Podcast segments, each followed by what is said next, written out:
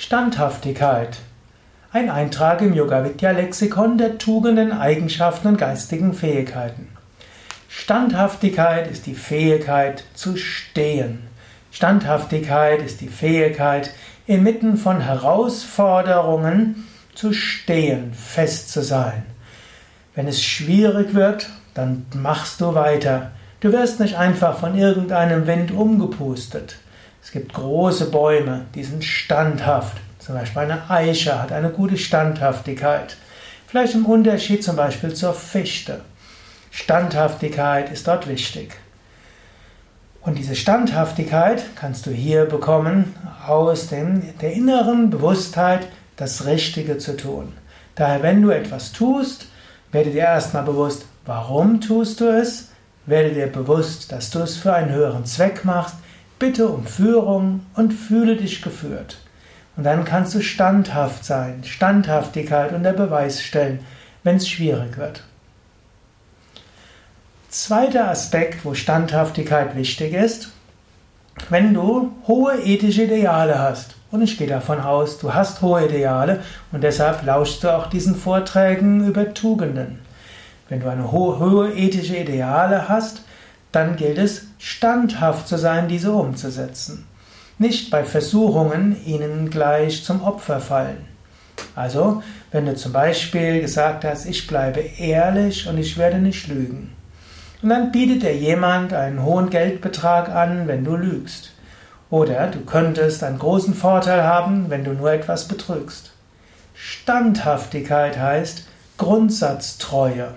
Du bleibst bei deinen bei deinen ethischen Prinzipien. Hier gilt es, Standhaftigkeit zu zeigen.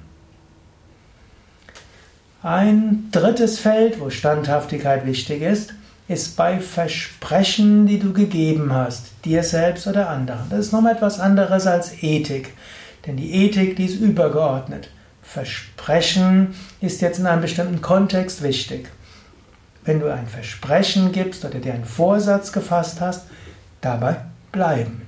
Wenn du zum Beispiel versprochen hast, das und das bis zu dem und dem Moment zu erledigen, auch wenn es ein gemeinnütziger Verein ist, dann heißt das mit Standhaftigkeit das zu tun, auch wenn du kein Geld dafür kriegst und du nachher nicht getadelt wirst. Verlässlichkeit und zu den Worten stehen, das ist auch ein wichtiger Aspekt der Standhaftigkeit. Von Standhaftigkeit spricht man auch zum Beispiel im, auf dem sexuellen Gebiet. Angenommen, du hast eine feste Partnerin, einen festen Partner, ihr habt euch Treue gelobt und dann kommt so irgendjemand, der dir die Augen verdreht und dem du die Augen verdreht hast. Dabei gilt es auch, Standhaftigkeit zu zeigen. Du hast jemandem etwas versprochen, aus gutem Grund. Bleibe standhaft dabei.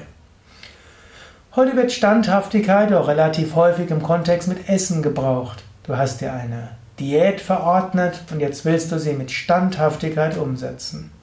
Ich bin auch ein Befürworter, deine Vorsätze umzusetzen, aber ich bin auch ein Befürworter, realistische und gesunde Vorsätze zu haben.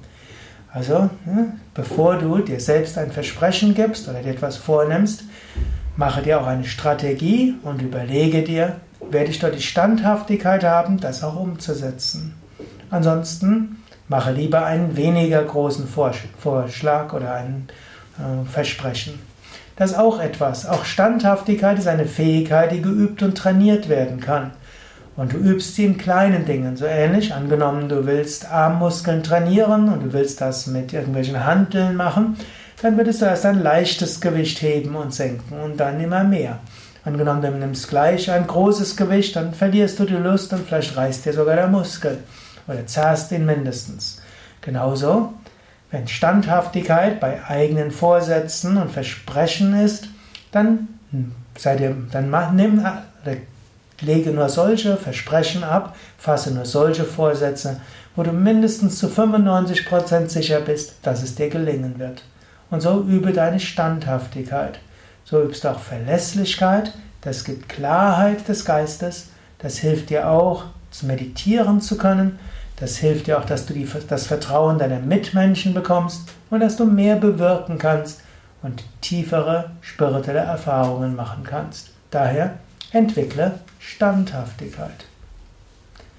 Was sind deine Gedanken dazu? Denn Standhaftigkeit muss natürlich auch mit Flexibilität, mit Einfühlungsvermögen und Spontanität ergänzt werden.